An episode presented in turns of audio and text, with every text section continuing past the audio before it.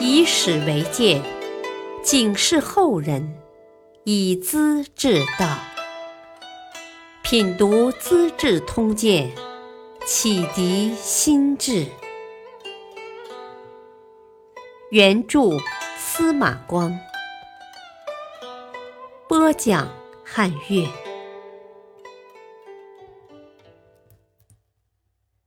废太子杨素除恶，弑父皇杨广即位。隋文帝的太子杨勇性情宽厚，心地坦率，不会掩饰做作，但生活比较铺张。文帝是创业之君，经受过磨难，讨厌这种作风。为了让太子向自己学习，除了进行口头教育外，又送给儿子一把刀，一盒咸菜头，告诉他说：“啊，刀是我护身用的。”咸菜是我常吃的，啊，天下是靠这两样东西得到的。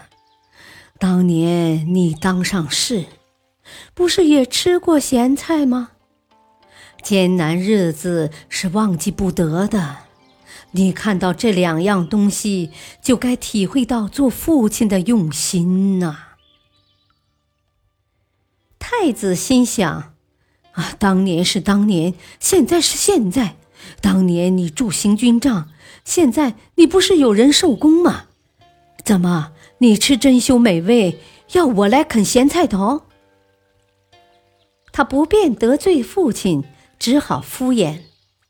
啊，陛下的话，儿子努力记住。有时大意了做不到，啊，陛下就给儿子再送咸菜头来吧。冬至节到了，太子设宴奏乐，迎接文武百官的朝贺。文帝觉得他乐礼犯上，不是滋味，父子俩渐渐的生了隔阂。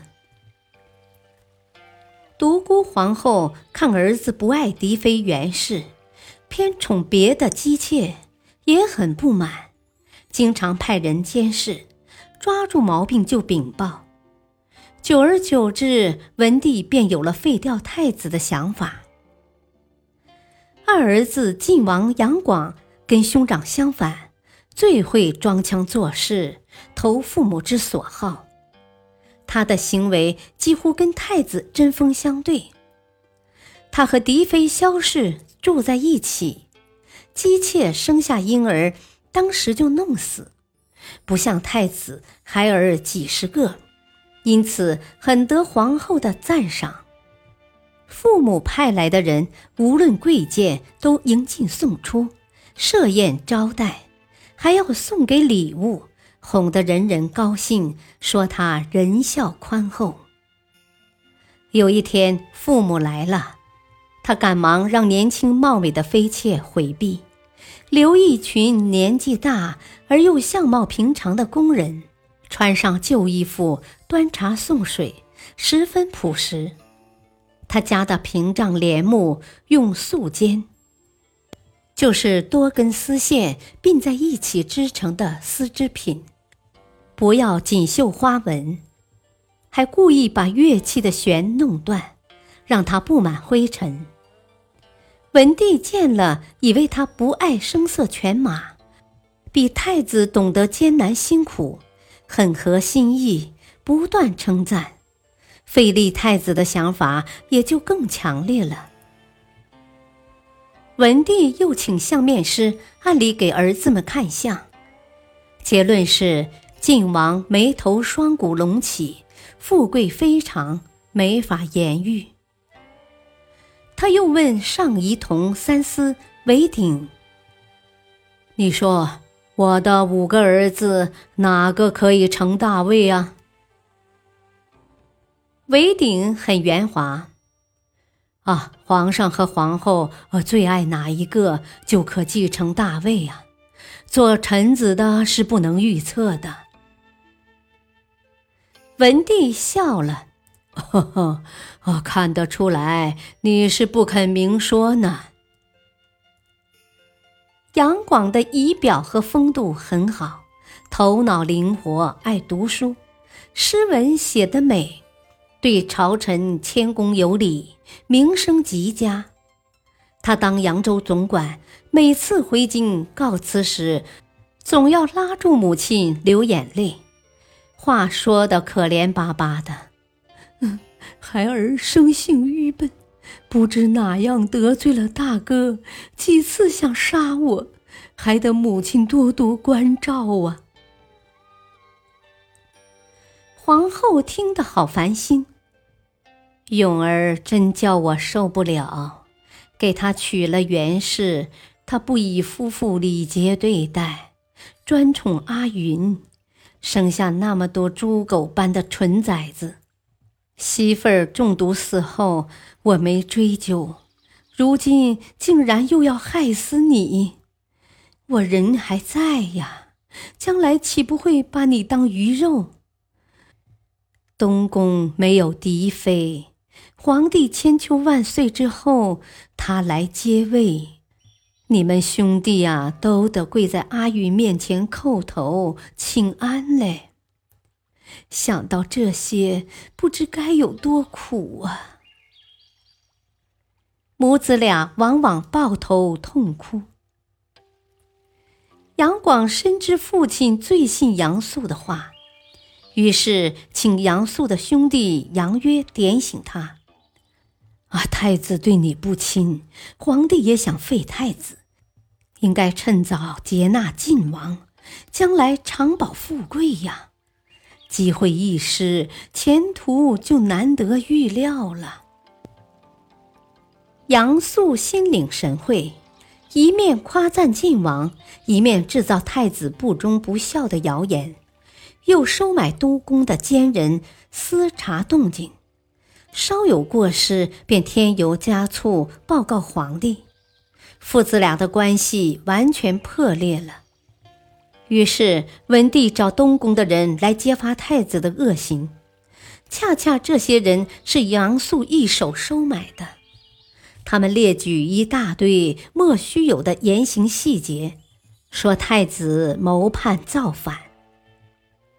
冬天，文帝身着军装。陈列卫队，坐在武德殿上，文武宗亲全到齐了。太子和家人也站在殿前。文帝叫薛道衡宣诏，废掉太子，儿女们做了王公的也一概免去。杨勇禁不住泪下沾襟，恭敬地向父亲拜了四拜。啊，我本来应该陈师示众。作为人臣的见解，承蒙父皇哀怜，保全性命，孩儿没齿难报大恩呐。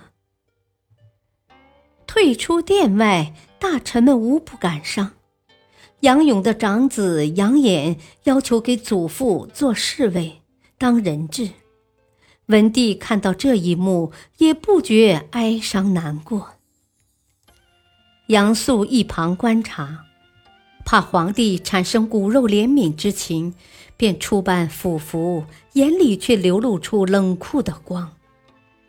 啊，陛下明鉴，古人说“蝮蛇蛰手，壮士扼腕”呢，毒蛇咬人要致命，见到蛇是不能讲仁慈的。今天的事，陛下要冷静决断，不要将来遗恨呐。根据皇帝的诏书，东宫的主要官署大都是正派严肃的大臣，有的处斩，家人送到官府做奴隶；有的杖责免死，家财充公，共有几百人。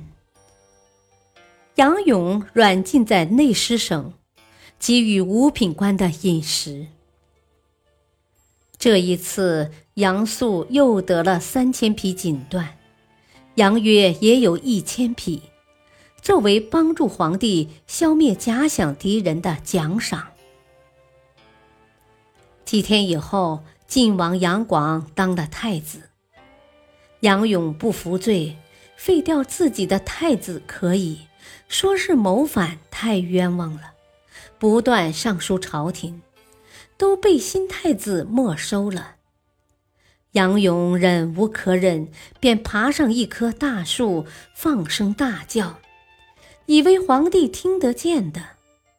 杨素借此机会落井下石，污蔑杨勇精神失常，有恶鬼附身，治不好了。文帝信以为真，从此再也没见过这位大儿子。一年多以后，独孤皇后死了，太子杨广在大庭广众中哀痛哭泣，几次气绝，多次昏倒。文帝亲自劝慰，十分感动。可是他回到东宫，有说有笑。吃肉饮酒一如平时，守灵时早晨吃一碗稀饭，似乎难过的水米不沾牙。夜深人静之时，他从被褥里取出黄蜡封口的竹筒，里面装的是鱼肉，掏出来狼吞虎咽，什么礼仪哀痛全没了。皇后死后，文帝宠爱宣华夫人陈氏，她是陈叔宝的妹妹。三十余岁，文帝生病时在仁寿宫休养，大臣们守在身边，让太子住在大宝殿。太子叫杨素每天将耳闻目见之事写成材料，秘密交给自己，以防意外。某日，送材料的人误送到文帝手中，拆开一看，其中尽是提防皇帝、盼望皇帝快死的内容，人都气昏了。也是凑巧，这天早晨，陈夫人出门换衣服，太子碰上了，一把拦住，要行非礼。夫人拼命抗拒，才摆脱纠缠，逃回文帝面前。文帝看他脸色绯红，气息不匀，问起原因。夫人眼泪汪汪。太子无礼，拉拉扯扯的。文帝愤怒之极，两手捶打床头，大骂：“这个畜生，能把国家交给他吗？皇后误了我的大事。”当即吩咐兵部尚书柳树和黄门侍郎袁言：“啊，叫儿子快来见我。”柳树命令传呼太子，文帝直摇手：“啊，不是他，是永儿。”柳杨二人出阁，准备起草诏令，召见杨勇。杨素飞马告诉太子，杨广灵机一动，假传父亲的命令，把柳元二人逮捕，关进监狱，派东宫武士化妆为宫人，取代仁寿宫的侍女，不许闲人进出。正在布置之际，消息传出，文帝已经咽气了。皇帝在这节骨眼上死去。引起世人的猜疑，是自己气死的，还是太子叫人整死的，始终是个谜。马总通历上记载说，太子一面叫人监视宫内外，一面叫右庶子张衡进去探病。张衡是个武士，抓住文帝的头和脚，两手一拉，身体碎裂，鲜血溅到屏风上。惨叫声也传到外面来了，可这些事没有旁证。但杨广谋弑君父的恶名，后代是承认的。陈夫人得知皇帝死讯，脸色发白，浑身发抖，害怕太子报复。下午，太子派人送来一个小金盒，外面贴着太子签名的封条，赐给夫人。他不敢打开，以为是毒药。使者催得紧，才哆哆嗦嗦地揭开盖子，原来是一枚同心结，表达爱情的信物。宫女们顿时喜意眉梢，叽叽喳喳：“啊，不会死了，有救了！到底是夫人迷人呢。”陈夫人很生气，坐在房角不肯致谢。工人们硬是拉他、扯他，逼他向使者下跪，表示谢恩。杨广宣布即位，假传先帝的遗诏，赐予杨勇自杀，立刻叫人用绳子把他吊死了，追封为房陵王，不立后嗣。接着把柳树流放龙州，原言流放广州，同时命令妹妹兰陵公主和柳树离婚。公主不愿意，上书要求和丈夫一起流放，杨广不答应。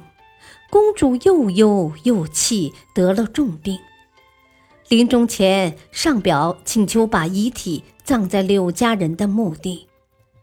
杨广更加恼火了，不临丧哭泣，葬礼也很菲薄，哪顾什么骨肉之情啊！历史上名声很坏的隋炀帝就这样上台了。感谢收听，下期播讲鸟兽献毛造羽仪，醉酒饭饱不付钱。敬请收听，再会。